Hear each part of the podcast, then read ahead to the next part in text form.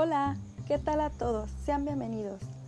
Este es nuestro tercer y último podcast. Mi nombre es Belén y soy estudiante de la licenciatura de Pedagogía. El día de hoy hablaremos de la comunicación entre el docente y los alumnos y cómo era la educación antes y después de la pandemia. Comencemos.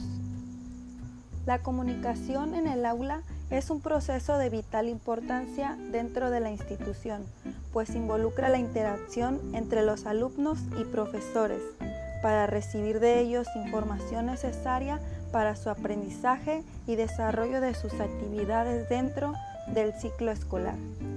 Este proceso interactivo deberá ser en un ambiente adecuado dentro y fuera del salón de clases para tener éxito en el proceso de formación. La educación antes de la pandemia era estar en clases presenciales, en un aula educativa, donde había comunicación personal entre el docente y alumno. Los niños se preparaban para acudir a clases al igual que los maestros.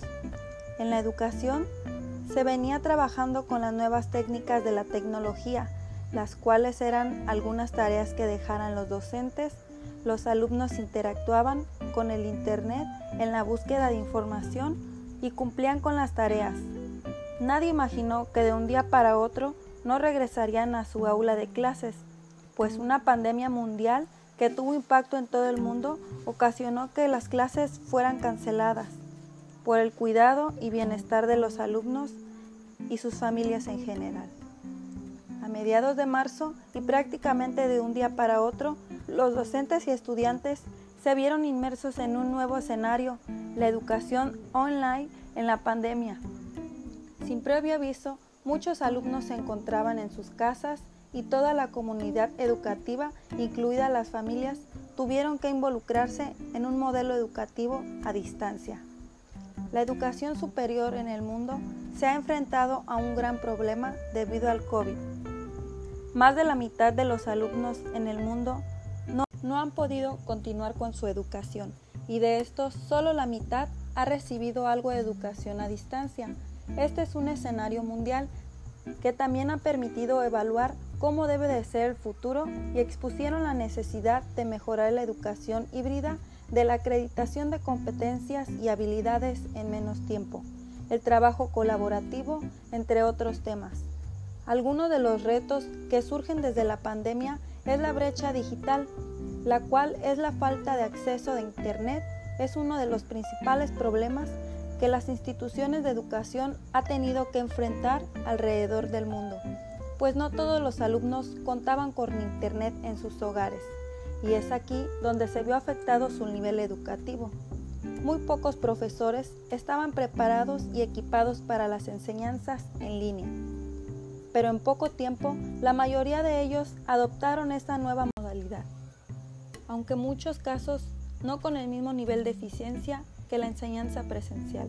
La crisis económica a causa de la pandemia ha representado problemas para las familias de los estudiantes para poder pagar su educación, lo que implica problemas para la subsistencia y casi la mitad de los alumnos han decidido abandonar la escuela. En esta nueva modalidad, tanto como docente y alumno, se ha tenido que adaptar y tomar la tecnología como una base fundamental para la educación en línea.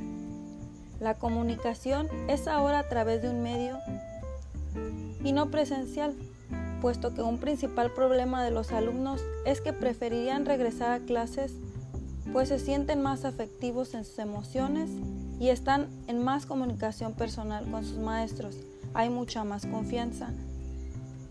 Esto es debido a estar frente a un aparato donde solo están solos y pueden ver a la persona frente a una cámara. Algunos de ellos se ven afectados por el miedo a participar y otros por el nuevo comienzo de una nueva modalidad educativa. Los docentes han aplicado diferentes actividades de interacción entre sus alumnos para que ellos sean más participativos, se sientan en confianza y puedan desarrollar todas sus actividades de educación positivamente. En conclusión, antes del COVID, nuestro sistema educativo tenía ya enormes desafíos, tanto por los enormes caudales de los estudiantes que no finalizaban su enseñanza obligatoria, como por la desigualdad educativa y la baja calidad de aprendizaje. El impacto de emergencia en esta realidad es y será mayoritario, por lo que necesita de una estrategia consensuada entre autoridades, docentes, organizaciones y sociedad civil. Nadie estaba preparado para esta nueva modalidad, pero con ayuda de la tecnología que hemos aprovechado ahora y sacar mucha productividad, los estudiantes pueden seguir tomando clases. Claramente hay ventajas y desventajas en este proceso, pero seguimos intentando prevalecer y lo importante que los niños sigan con sus estudios hasta tener una respuesta de pronto regresar a clases presenciales.